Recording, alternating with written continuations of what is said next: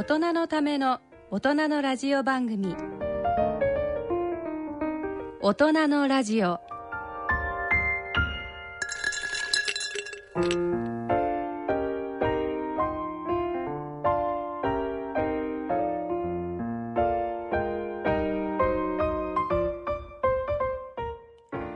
皆さんご機嫌いかがでしょうか？立川楽長です。ご機嫌いかがでしょうか？篠崎直子ですこの時間は笑いと健康をテーマにお送りしております。さて4月も半ばを過ぎて。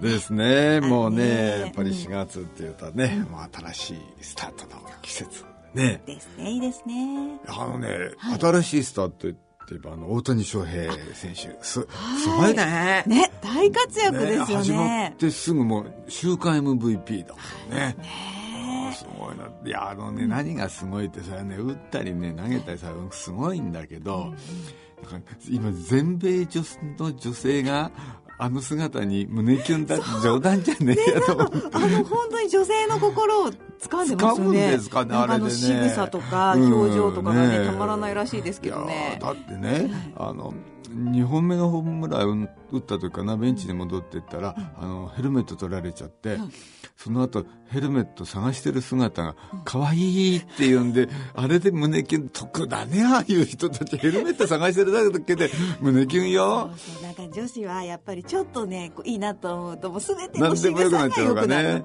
何しても良くないるいや私なんかこの前のね地方の公民館行ってね、あの扇子がどっか行っちゃったね、うんうん。おかしいなと思って俺の扇子どこ行ったんだろうなってあちこち探してたらね、あのお掃除のおばちゃんにバカにされましたよ。あれ？キュンキュンされまバせんでした？カにさキュンどころじゃない。動画がつけたらとかなんか言われてですすげえあれ？なんかバカにされちゃう大違いですね。大谷とえらい違い。こんなに違うもんかと思ったけどね。ね女性はね。あんたにね。でも本当にこうなんか可愛らしくて、そうそうそう。ちょっと守ってあげたいような感じもあるし、可愛い顔してるもんね。そうそうそうそう。なんかなんとなくね 気持ちはわかりますよね、まあまあいいですけど。い。いですけど。これからもね大活躍してほしいと思いますけどね、はい。私もね、4月からねあのはい独演会の会場をまた変えましてね、おう。あの築地のねあの本願寺がありますでしょ、あの本願寺のブディストホールっていうホールにまた戻したんですよ。昔あそこでずっと独演会やってでまたちょっと浮気をしてあちこちうろうろうろうろして でまたなんか古巣に戻ってそうきた戻っちゃいみたいなましたね、やっぱりうん元のとこがいいかなみたいなねそうですね。まあなんか懐かしかったですね。2年ぐらいやってなかったかな。そんなにやってなかったですか？そうなんですよ。たった2年なんだけど、なんかえらい懐かしかった。ねなんかそうですねなんかそんな前になりますか？そうなんですよ。うんだから今日はね、その時のね、はいあの、落語聞いてもらおうかなと。そんな感じなんですけどね。じゃあどんな落語かね後ほどお送りしたいと思います。聞いてください。はいこの後やります。はい、えーそれでは大人のための大人のラジオ進めてまいります。大人のための大人のラジオ。この番組は野村証券ほか各社の提供でお送りします。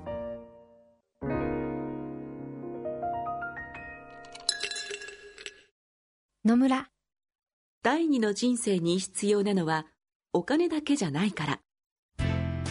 ゆったりとした旅を楽しみたい。健康はもちろん若々しさもまだまだ保ちたい。住まいをもっと快適にしたり相続のこととかもしもの時のことも考えておきたい。セカンドライフのために知りたいことってたくさんありますよね。なたのハッピーなセカンドライフのために。野村証券の本支店ではさまざまなスペシャリストを講師にお招きして野村のハッピーライフセミナーを開催しています。詳細はウェブで「野村のハッピーライフ」と検索してください。なお当セミナーではセミナーでご紹介する商品などの勧誘を行う場合があります。それ野村に来てみよう。このコーナーでは立川楽長さんによる落語をお聞きいただいております。今回は4月9日築地ブディストホールで開催された夜落語 in 築地での古典落語茶の湯をお聞きいただきます。あこれはあの古いお話でございますけれど、えー蔵前でもって、えー大変に大きな商いをしております旦那様。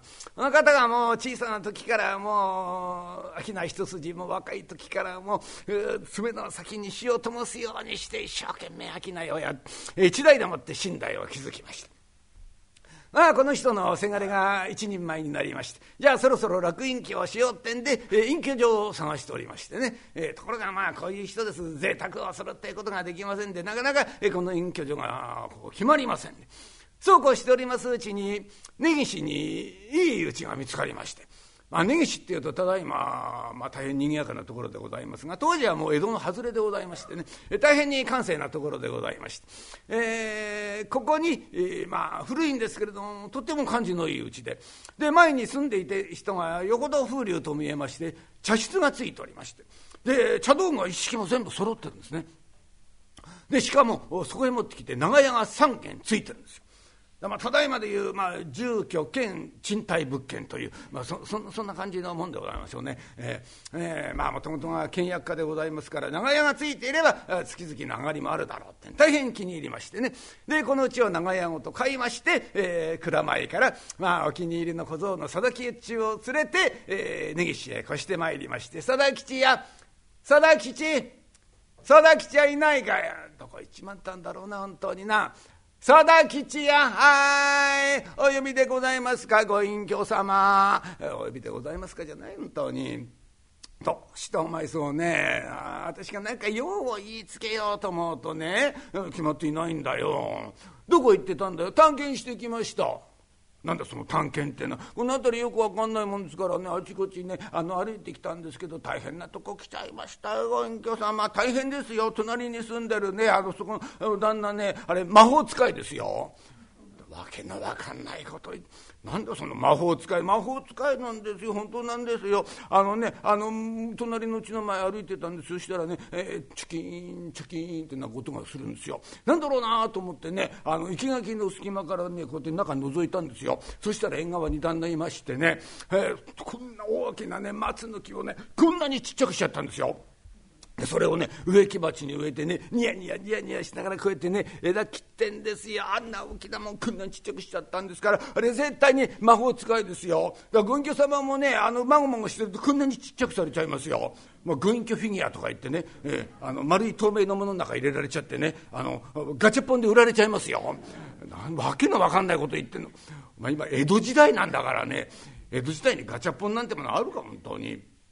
あのなそれは魔法じゃないんだよ。それは盆栽といってな、うん、まあ松でも梅でもこう小さく育てるまことに風流なものだ。ああそうなんですか？あれ魔法じゃないんですか？えー、ああんなにちっちゃくすってあれ、えー、誰が考えたんです？いやそんなことは私もわからないがね、えー、よほど頭のいい人が、まあ、考えたんだろうな。まあ言ってみれば天才というやつだ。あそうですか？天才がこしらえたのに盆栽なんですか？わけのわかんないこと言ってんじゃないよお前はだけどそのね隣のねお嬢様ねあれね化け猫ですよ。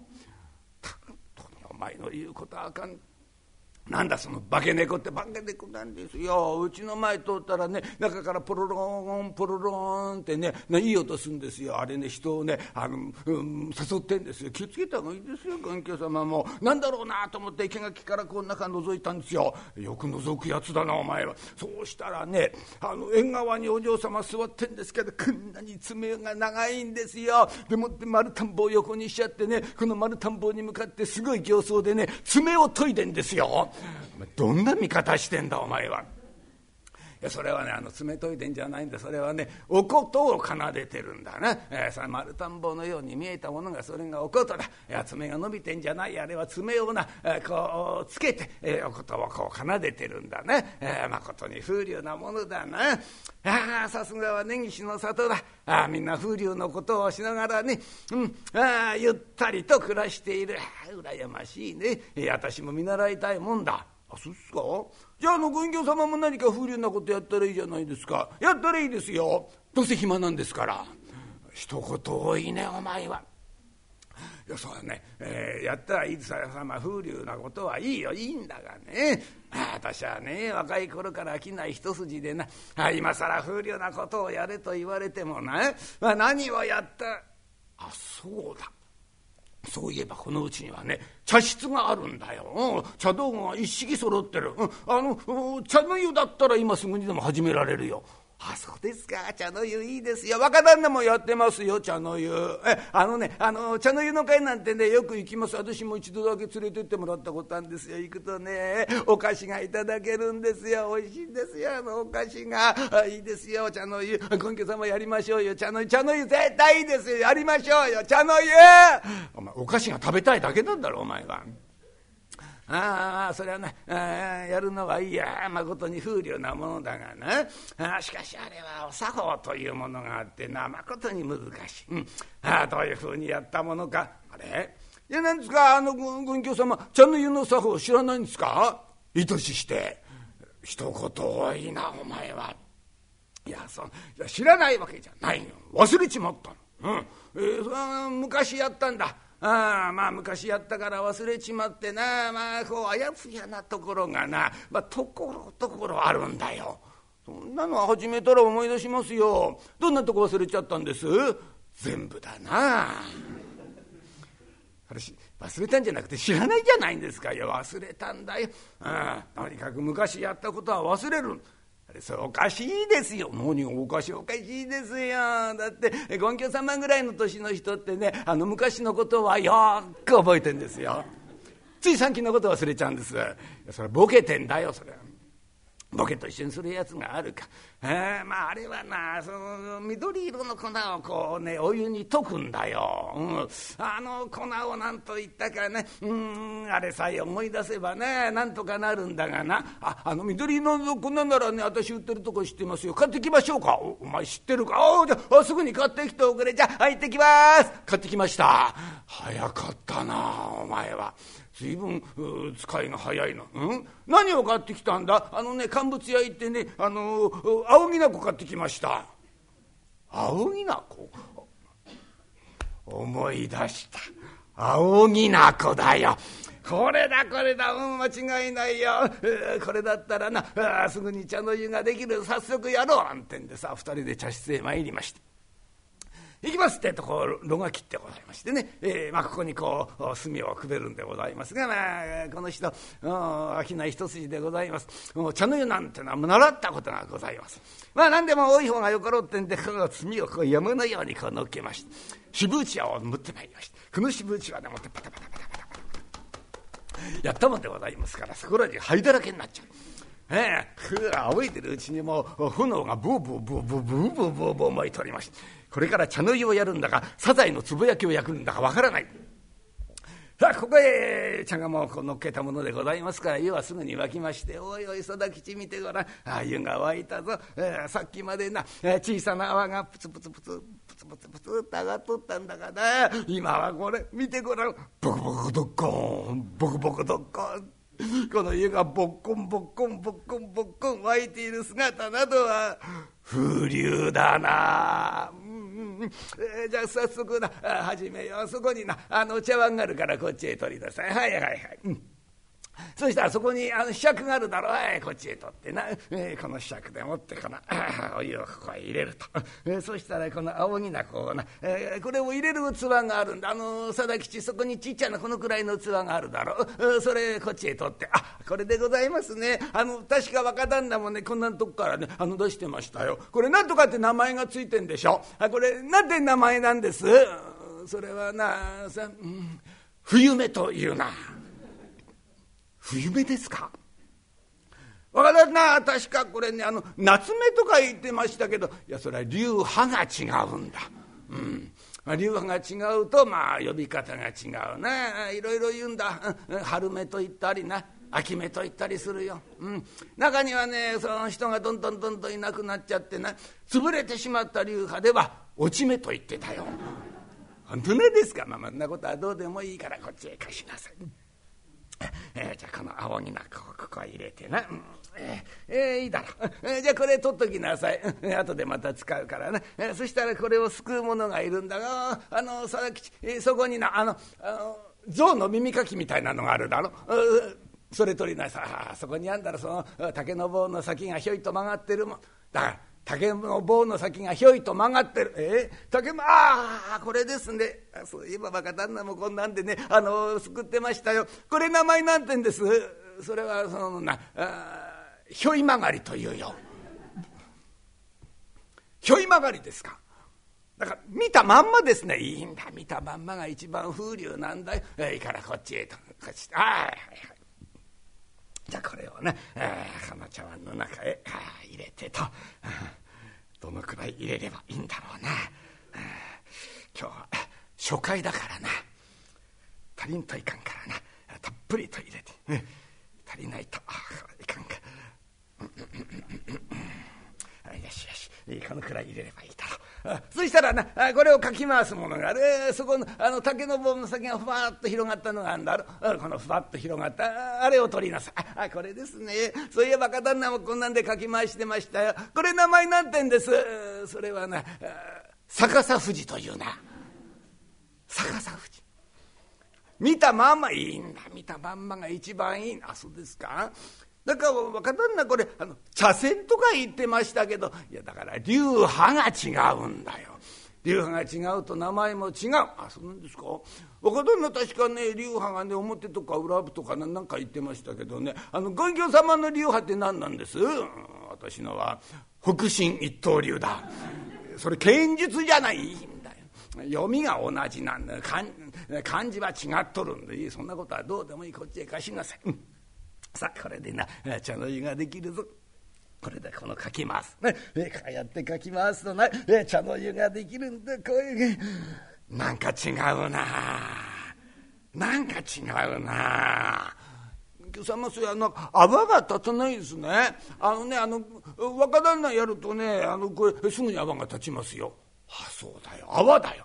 泡が立たないのがいけあそうだ。この中にね泡を立てる何かものを入れるんだよ。うん。何を入れたかな忘れちまってな。だったらあの、あの泡の立つもの私知ってますよ。買ってきましょうか。あそうかそうか。うん、知ってるか。あじゃあすぐに買ってきておくれ。じゃあ行ってきます。行ってきました。早かったなお前は。あ使いがつ早い小僧だ。何買ってきたんだあの、無垢の皮です。無垢の皮それに間違いないよ。ああ、無垢の皮だ。ああ、それを入れるんだ。早速入れましょう。ってんで、ああ、無垢の皮と言いましてご存知の方あまりいらっしゃらないと思いますけれどもね。これあの一番よく見るのがお正月でございましてあの羽子板遊びをいたしますがあの羽ですね羽の真ん中に真っ黒いちいちゃなあの、丸いものがね こうついております。ああれがあの無垢の実でございます、ね、あの無垢の実の皮を剥いで、えー、乾燥させたものが無垢の皮でございますがこれ昔は石鹸の代表品として使われておりまして大変に泡立ちがいいもんなんでございますね。これをたっぷりとお湯の中に入れてかき回した。あ何のことはない。あの粉石鹸をお湯の中に入れてかけましたようなもんなんですね、えー、もうブクブクブクブクブクブクブクブク泡立ってまいりましてお見てごらん。よく泡が立つぞ。この茶碗から泡がブクブクブクブク溢れ出しておる。景気のいいもんだな。うんうんうん。じゃあ佐田吉これを。飲みなさい。飲むんでございますか？ああここれあのご隠居様からどうぞお飲みになってください。何バカなこと言ってんだ。茶の湯というものはな主人が客をもてなすものだ。だからいいんだ。お前から先に飲む。お前が今日は客だ。ご隠居様どうぞあのお酒飲んでくださいまし。私小僧でございますから後で結構でございます。もうお酒にどうぞ。もうあのご隠居様が飲んで大丈夫なら私も飲みますか。ら。なんだその大丈夫っての。そうかお前はさするところ飲みようを知らんな。よしよしじゃあ私が教えてあげよう、ね。え、茶の湯というものは飲みようが難しい。いいか。あ茶の湯というのは飲む前にこの茶碗を3回回すんだ。よく見ときなさい。いいか、えー、私がやるのを見とくんだよ。3回回すからな行くぞ。1回。2回。3回と。ああこうやって、えー、えー泡が邪魔だな。こういう時には泡を吹き飛ばせばよい。うんうん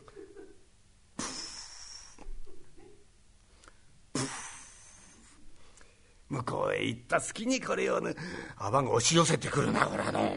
えー、キリがないねこういう時には手でやってよいことになっている。うん、これで、これから飲むからね。うん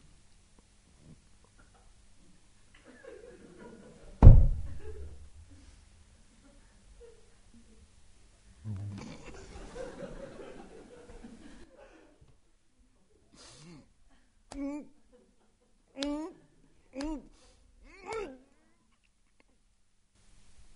わうわうわ風流だな風流でございますかまことに不自由なものだ。じゃあ、佐々木氏、えー、後を飲みなさい。えー、主人が飲ん。だ後、客はこれを飲み干すことになっておる。飲み干すんでございますか？これをでございます。3回回すんでございます。1回、2回、3回。なんかあの回したら余計泡が立ってきたんですけど吹くんですか？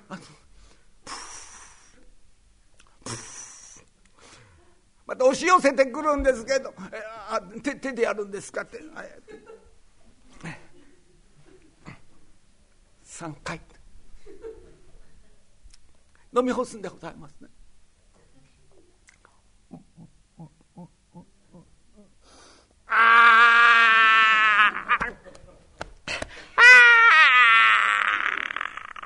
風流ですね。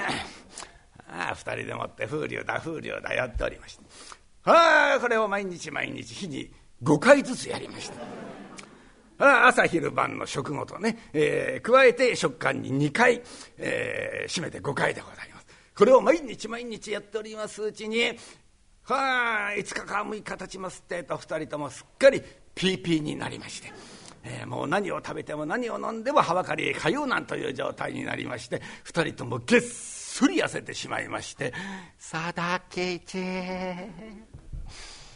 佐田吉やあお呼びになりましたかご隠居様顔色が悪いぞ大丈夫かご隠居様も。死にそうな顔してますよ。ゆうべ私は大変だったぞ。一晩にはばかりにな16遍通った16遍ですか。私は一遍です。一遍だけか。若いというのは羨ましいな。一遍だけで済んだのか。はい。入ったきり出られませんでした。そうか。佐田吉。おむつはどこだ。洗ってあります。昨日雨だったものですから廊下に干してございます。そうか。ここでございます。こっちに干してあります。そんなところにあったのか。いやこうして廊下におむつがずらっと並んでる姿などは風流だな。だけどこれからは雨の日は茶の湯はやめよう。おむつが乾かん。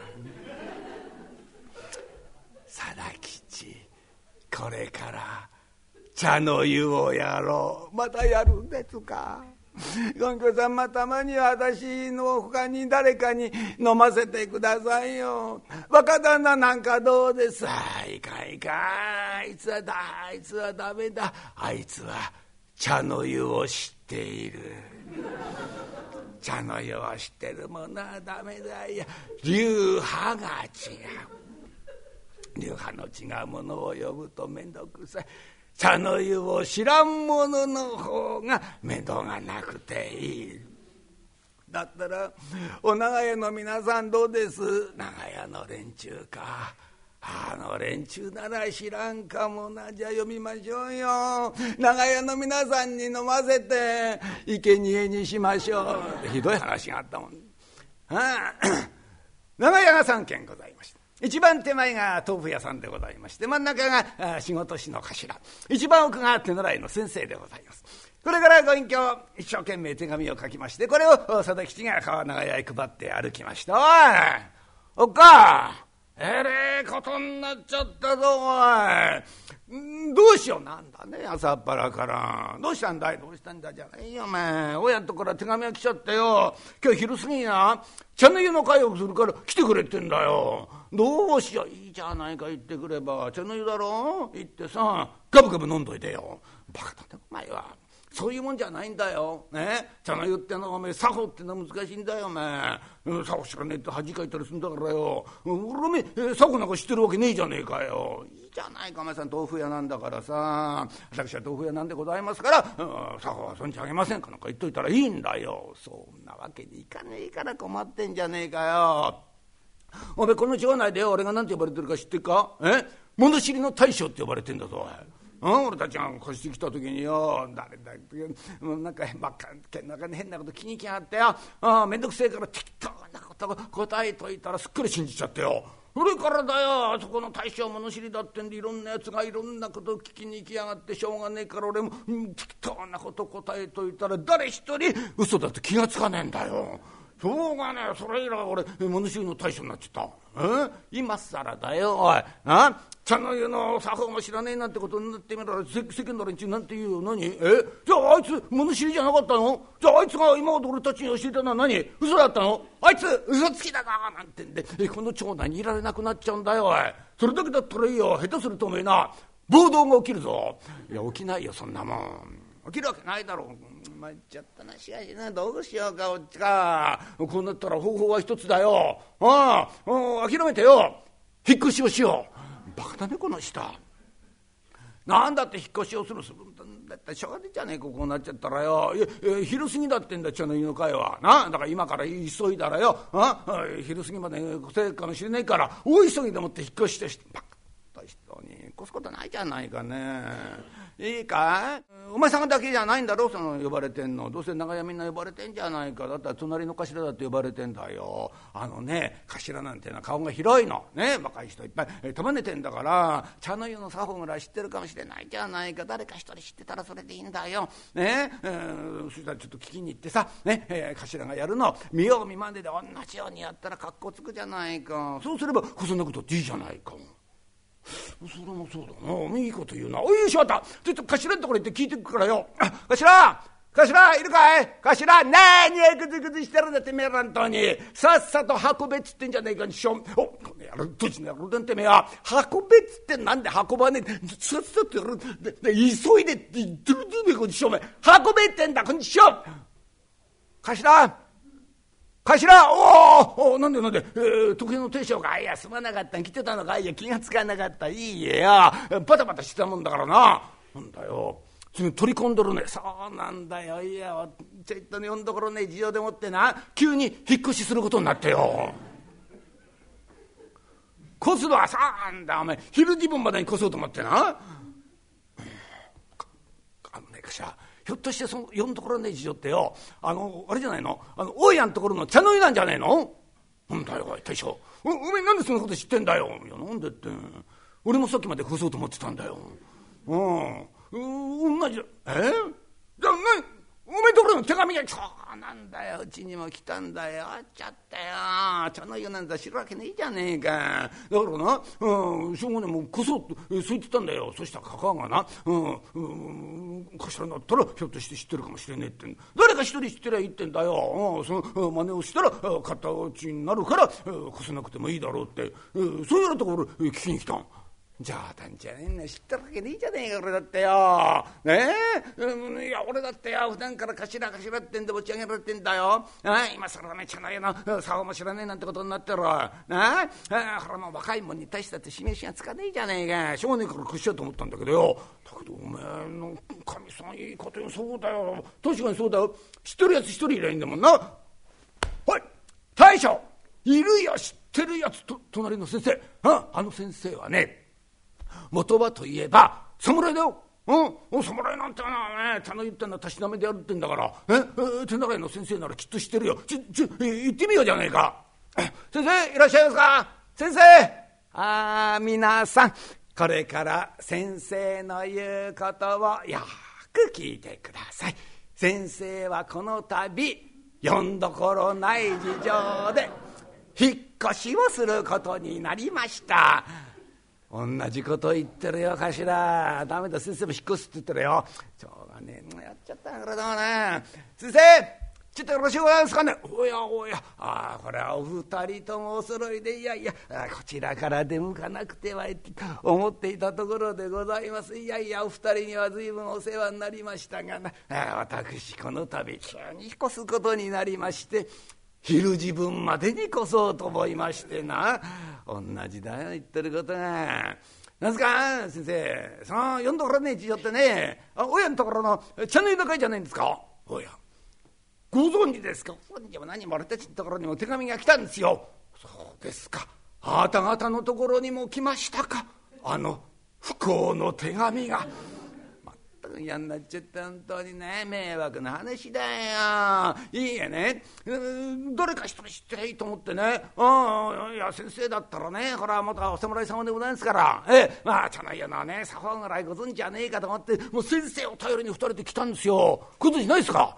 ああそれ私も一通りのことはまあできますがな。お作法はと聞かれるとまことに恥じるような次第でございましてな。いや私もこう見えて武士の端くれでございます。人前で恥辱を受けるようなことになればご先祖様に対して申し訳ない。腹は切ってお詫びする冗談ないですよ。茶の湯のことで腹を切ることないでしょ？まあ腹を切るくらいなら引っ越そうと思いましてな。なんでじゃないです先生。一通りできんじゃないですか。じゃあいいですよ。それでやっつけましょうよ。いやいやあしかし。お流派はと聞かれると大丈夫でんね、うん、それらしいね。任せてくんなよ。ええ大家の野郎がねお流派とでも一言言ったらパーって張り倒しますから。えもう銀行も持って帰って待ってますからね。えでもってねね大家が目回してる間に引っ越しちゃったらいいんですよ。ね？それから越したって遅くはねえんですからやってみましょうよ。そうですか。いやそういうことならやってみましょうかなんてんだ。ね危ない茶の湯があったもんで。3人でもってぞろぞろぞろぞろ大家のところへやってくる。ご隠居さんいつものように。大きなことあ無垢の可愛いがブクブクブクブク立っているものを、えー、これを手習いの先生のところへさあどうぞと言って出す、えー、これを見た手習いの先生が面食らいました。こんなもん見たこともない。見たことはないんでございますがこれ出されたものは仕方がございません、えー、いつものようなお作法で、えー、これを一口口に入れるんでございますが大きなこと無垢の皮でございます。飲んだことのない味でございまして。はあとてもじゃないけど飲み込めたもんじゃございません。はあといって大家の見てる目の前でパッと出すわけにもいかない。ええー、どうしたもんかと、えー、思案をして、えー、考えておりましてふっと気が付くと目の前に茶碗がございます。はあこれ幸いとばかり口の中にありましたものをこの茶碗の中にべー。大家に気が付かれないようにこう元に戻しました。とてもこんなものは飲んじゃいられないってんで隣に座っている頭のところにこの茶碗を回したんですね。はあ、茶碗が回ってきたかしらこれ、えー、先生の真似をしなくちゃいけないと思いますから一生懸命見ておりまして変わったことするんだね茶の湯ってなえー、飲んだもの出すのかよおい。はい、だけどなこれ同じようにやんのしょうがないな。ゃ同じようにやろうなんて。んまたこれをこう口に入れましてこれをまたべーっと出す。でこれを隣に座っていた豆腐屋の大将に回します、豆腐屋の大将もしょうがない。これ同じようにまた口に入れてべー飲めば飲むほど量が増えていくという。まことに不思議な茶の湯でございます。な飲み込むことはなかったんでございますが口の中が大きなこと無垢の皮でございます。くもうどうにもなんねいや困ったと思っております。ってえと目の前にあったのが羊羹でございます。この羊羹だけは本物ですね、えー、江戸でも名店と言われるような菓子屋から取り寄せた羊羹でございますから。ああ羊羹だってんでこれを口に入れるってえとまことにおいしい羊羹で。ああいい口直しができたってんで3人が帰ってくる。はあこれでご隠居味を占めまして、はあ、もう近所のものから近郷近在のものから次から次へと呼んでこの茶の湯を飲ませました。はあ、そのうちに、えー、行商の八百屋さんから魚屋さんまで呼び込んで飲ます、えー、挙句たねちは何の罪もない通りすがりの一人まで、えー、呼び込んで、えー、茶の湯を飲ませるというすっかり評判になりまして「おお行ったか行ったか、えー、えー、ご隠居のところの茶の湯行ったか行ったよひてもんだねあら俺も一回で来れちゃった、うん、二度と行ってないよ。あそうかい？俺も5回行ったよ。5回！大胆な野郎だねおめえ。あそこの茶の湯はね3回飲むと腹を下すってそういう茶の湯だよおい。5回飲んでお前よく生きてんね。ねえねえ言ってんだよ別にね。飲みはしねえんだよ。ああ飲んだふりをするだけ。俺はね羊羹目当てに行ってんだよ。うまいよあの羊羹はなかなか俺たちの口に入るような羊羹じゃねえんだよいや違うから面倒くさいからってね菓子鉢にね大きな菓子鉢ここに羊羹山のようにね積んであるんだうんだから俺ね軍旗がちっと目離した隙にこの羊羹をねたもとの中にうわ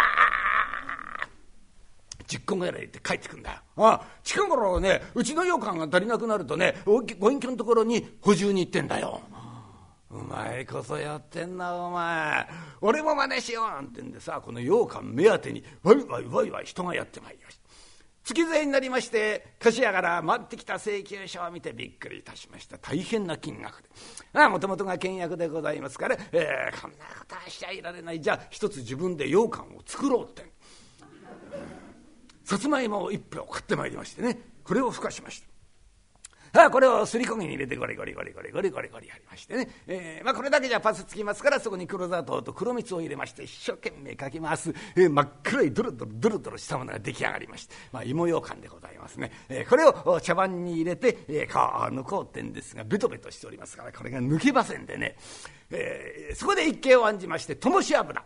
あの安藤の油ですね。あれを綿に湿らせましてねこの茶碗の奥がベタベタベタベタ塗りましてそこに、えー、こうベチャって入れてパンってやるとスポーンと面白いように抜けましてこれはいいやってんでスポンスポンスポンスポン作りましてねどんなものができたかっていうと丸くって真っ黒でもって灯し油がついてますから照りが出てるんですね。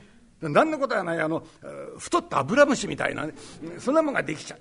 え、これを利休まんじゅうと名前を付けました。羊羹の代わりにこれを出したもんでございますからそれまで羊羹目当てに来てた連中があっきり帰りましてああ一人来なくなり二人来なくなりそのうちにピシッピタッとダーでも来なくなる。そんなある日のことでございますけれどもごめんくださいまし、えー、ごめんくださいまし。やってまいりましたのが蔵前で商いをしておりました自分のお得意様でございましておやおやこらこらよくお尋ねいただきましたな。い一度は伺わなくちゃと思っていたんでございますがいいえもう噂によりますと旦那様近頃では茶の湯に起こりだそうでございますな。いいえ私恥ずかしいことなんでございますが茶の湯というものを知りませんでな。いや茶の湯の会に呼ばれるんですが伺うことができませんで、えー、誠に残念なことでね。しかしまあ今更この年になりましてな。若い者に頭を下げて習うというのも億劫なもんで。ああどなたか気の置けない方で茶の湯をご存知の方がいらっしゃったら教えていただきたいと思っていたんでございます。ますがどうでございますか？旦那様私に茶の湯を教えてはいただけませんかな？え？ということは何ですか？あなた茶の湯をご存知ない？いらっしゃいいらっしゃいなんて。ああ久しぶりでございます。大張り切り。ああ大きなこと無垢の皮いつもの倍ぐらい入れましてうえこれをそうそうと言って差し出す。私飲みよう存じ上げないんでございますがいやいやよろしゅうございますよ。うん茶の湯というものは形で飲むんじゃございません。心で飲むものでございますからな。形は心の後に来るもの。どうぞご自由にお好きなようにお飲みくださいまし。おそうでございますか。いやそうおっしゃっていただけると大変に、気が楽でございますんで、じゃあ頂戴をいたしますってんで一口飲んだんでございますがとんでもない味。ああ、口の中が地獄のようになる。いやどうしようと思ってひょいっと見るってえと目の前にあったのが利休まんじゅうでございます。この人この利休まんじゅうの正体を知らないんでございますね。ああまんじゅうだ助かったってんでこれを手に取りますってえと丸ごと一個口の中へポーンと放り込みますそうすると口の中に灯し油の匂いがうわ食べられたもんじゃございません。うわってんでも手に戻しまして、えー、ご隠居に見つからないようにたまたまにそっとこう隠す。はあやれやれと思ったんでございますがこの利休まんじゅうともし油がついてますから。このたもとのところに油がどんどんどんどん染みてまいりまして「うわこれはいけない」ってん「あのすいませんおしもを拝借いたします」ってんで廊下に出る、廊下には中庭がございますんだこれ、えー、助かった中庭に捨てようと思ったんですがたっくにも掃除が行き届いておりまして、えー、捨てるところがございません。困ったなと思っておりますってと当時の根岸でございます。生垣の向こうが畑でございます。よしこれが、助かった畑ってんで、生垣の向こうまで力任せにこの利休まんじゅうをパーッと投げるこれがたまたま畑で野良仕事をしておりましたお百姓のほっぺたにベチャーまた茶の湯か。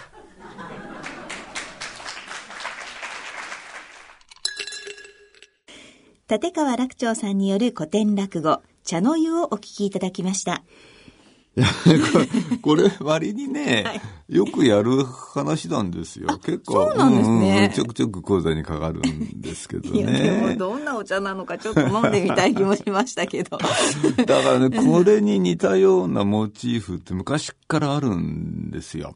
で落語もね、すごい似た落語があってね、はい、本膳っていう落語があってね、本膳ってあの、なんだろう、テーブルマナー、のね、はい、そのすごく、あの、厳しい、その食事のスタイルってね、昔からあるわけですよね。決まりみたいな、ね、すごくあの、厳しい決まりあるじゃないですか。あの、蓋の取り方一つ、箸の持ち方一つ、すごい難しかったりなんかしてね。そうですよね。うん、で、その本膳に呼ばれた人たちが、本膳のマナー知らないからって隣の人の真似をするというね。で、隣の人があの、塗り箸だったもんだから、里芋つるっと落っことして、里芋がポンポンポンと転がったから、そしたらそういう風にやるもんだってんで、みんな、里芋を転がしたというね。そそういう話、似てるでしょ？似てますね。うん、こういうモチーフよくあるんだけど、でもやっぱりね、思うんだけど、これ、庶民のね、そういうなんか、決まり事に対する反発みたいな、あるいはそれに対する皮肉とかね、そういうなんか反骨の気持ちが出てるんじゃないかなみたいな、そんな気がしますよね。だってこういう縛り事がある人たちって、昔は特権階級の人たちだったわけじゃないですか。まあ、ね。ねあの、大金持ちとか武士とか、だから落語の流行ってた時代からすれば、ね、落語って庶民の芸だから、やっぱりこういう特権階級の連中っていうのはやっぱり反発の対象だったから、茶化すわけですよ。武士なんかもめちゃくちゃ茶化されてるわけですよ。で、金持ちはもうケチンボとしてもうむちゃくちゃ皮肉られてて、多分同じマインドが働いてるんじゃないかな。ああ、だからこういうネタが多かったりする、ね、そうそう、うん。だからあ、むしろ自分たちが知らない、知識のない、マナーを知らない自分たちを卑下してるって、そういう話じゃないんですよ。そういう食ったらってどうでもいいじゃないかと思うものに縛られている時計階級を庶民がおちょくっている。むしろこっちなんじゃないかなって気がしますね。こういう落語はね。うん、そんな気がします。だって食ったらね、どうでもいいあるじゃないですか。世の中にいっぱい。しきたりだらけですよね。前ね、あの、不思議だなと思うと、不思議ってほとんど笑っちゃったんだけど、あの、ケーキの食べ方っていうのがあってね。え、ケーキケーキ。あの、透明のシールが、はい、あの、ケーキにこう、くっついてるじゃないですか、ぐるぐるっと。あの、乾燥防止なんだかしら。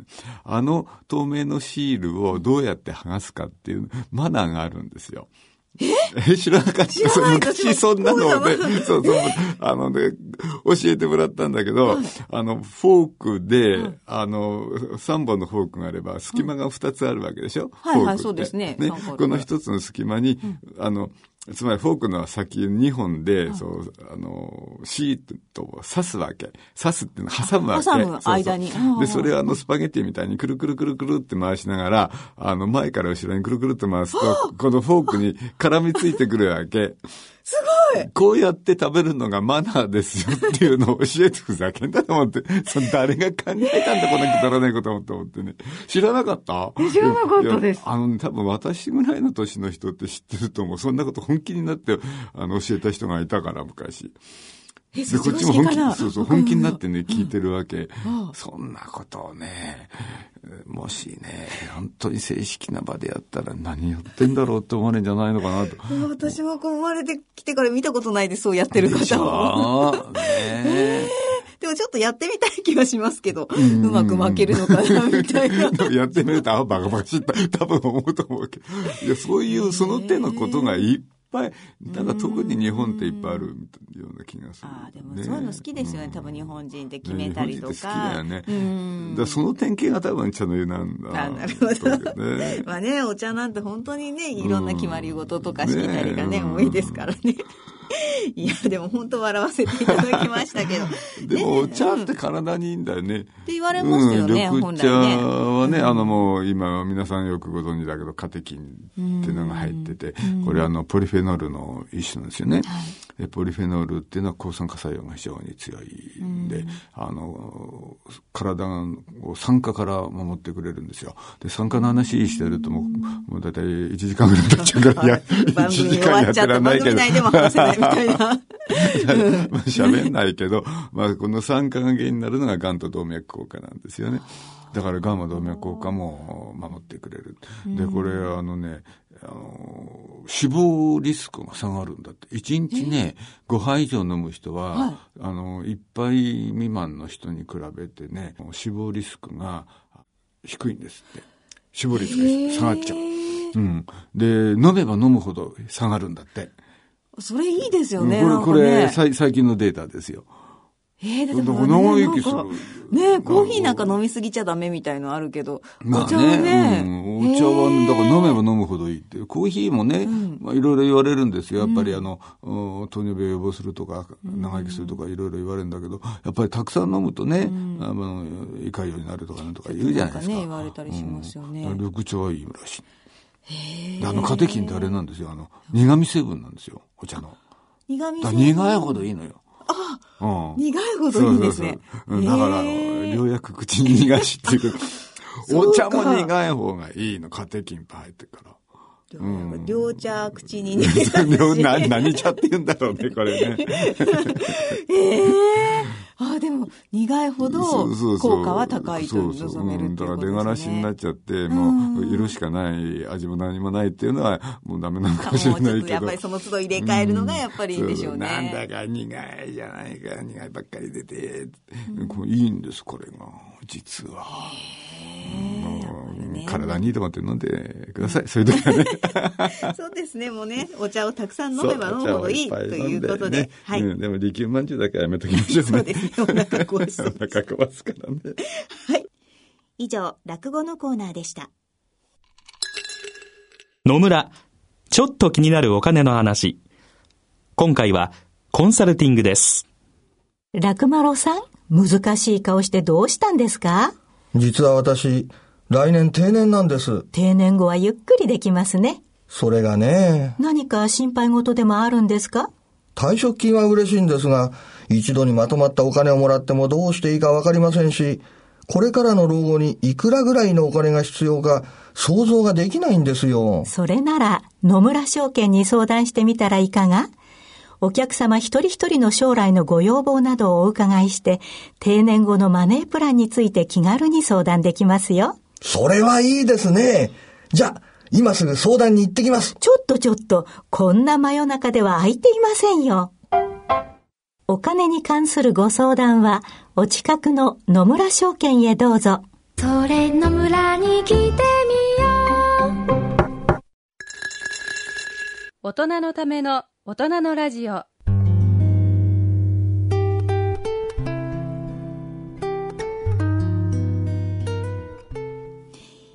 今回の大人のラジオはいかがでしたでしょうか？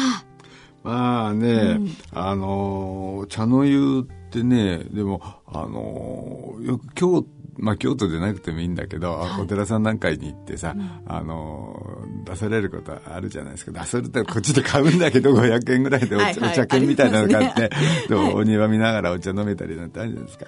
いいですよねやっぱりね、いいです。あれ大好きです、あれ。もうね、そのお作法なんか言言わないとねああんないいもんないですねまあそうですよね。大大好きですよ私は。抹茶。作法が入るとまたちそうそうょっとね。ねいろいろね。それそれだけはちょっとね。あれですけど。まあでも本当ねお茶とねね。お菓子とね。そうそう、ではい。体にいいし。そうですよね。もうリラックス作用もあるし免疫力も上げるしね。うん、あのーインフルエンザも予防するっていうしねそうなんですね、うん、でダイエット効果があるんですよ。それうですよ。女性はちょっとねほっとけない感じですよ。いいこといっぱいありますからね。ねん。そうですね。じゃあガブガブ おかわりおかわり。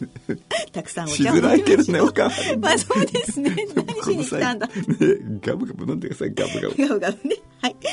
さて、えー、ここで、立川楽長さんによる落落語独演会のチケットプレゼントのご案内がございます。はいぜひお越しくださいはい。えー今度はですね、5月12日土曜日、13時30分会場、14時開演。えーこちらは駅、えー、早稲早稲田にあります。はい、ね北条寺さんにて開催されます落語独演会、午後落語 in 早稲田。こちらに抽選でチケットをプレゼントさせていただきます。お寺で聞く落語っていうのもねまた一味いいいいですね。ですから。そこにお茶とか。そうおお茶茶はないなじゃないのか。な。いな。終わったらお茶ですね。じゃあ、ね、各自でね。ペットボトルの自動販売機は近くにあるそうですね。じゃあ、それ飲みなんか夢のない話になっちゃうえーこちらですね、えーチケットご希望の方は番組ホームページの番組宛てメール送信フォームからご応募いただくか、郵便の方は郵便番号105-8565ラジオ日経大人のラジオチケットプレゼント係宛てにお送りください。いずれも午後落語チケットプレゼント希望とお書き添えの上、郵便番号、住所、氏名、電話などの連絡先、番組へのコメントなどを書いてご応募ください。応募の締め切りは4月27日金曜日必着となります。どしどしご応募ください。ちょっとね、あの、時間迫っちゃってますけどもね。まあそうですねえぜひ、あの、はいご応募ください。はいで早めにねえーあの、お名前とね、え住所。住所住所ねえこはいれぜひ忘れないようにお願いをいたします。はい、お願いします。そろそろお時間となりました。お相手は篠崎直子と、立川楽長でした。それでは、次回の放送まで。さようなら。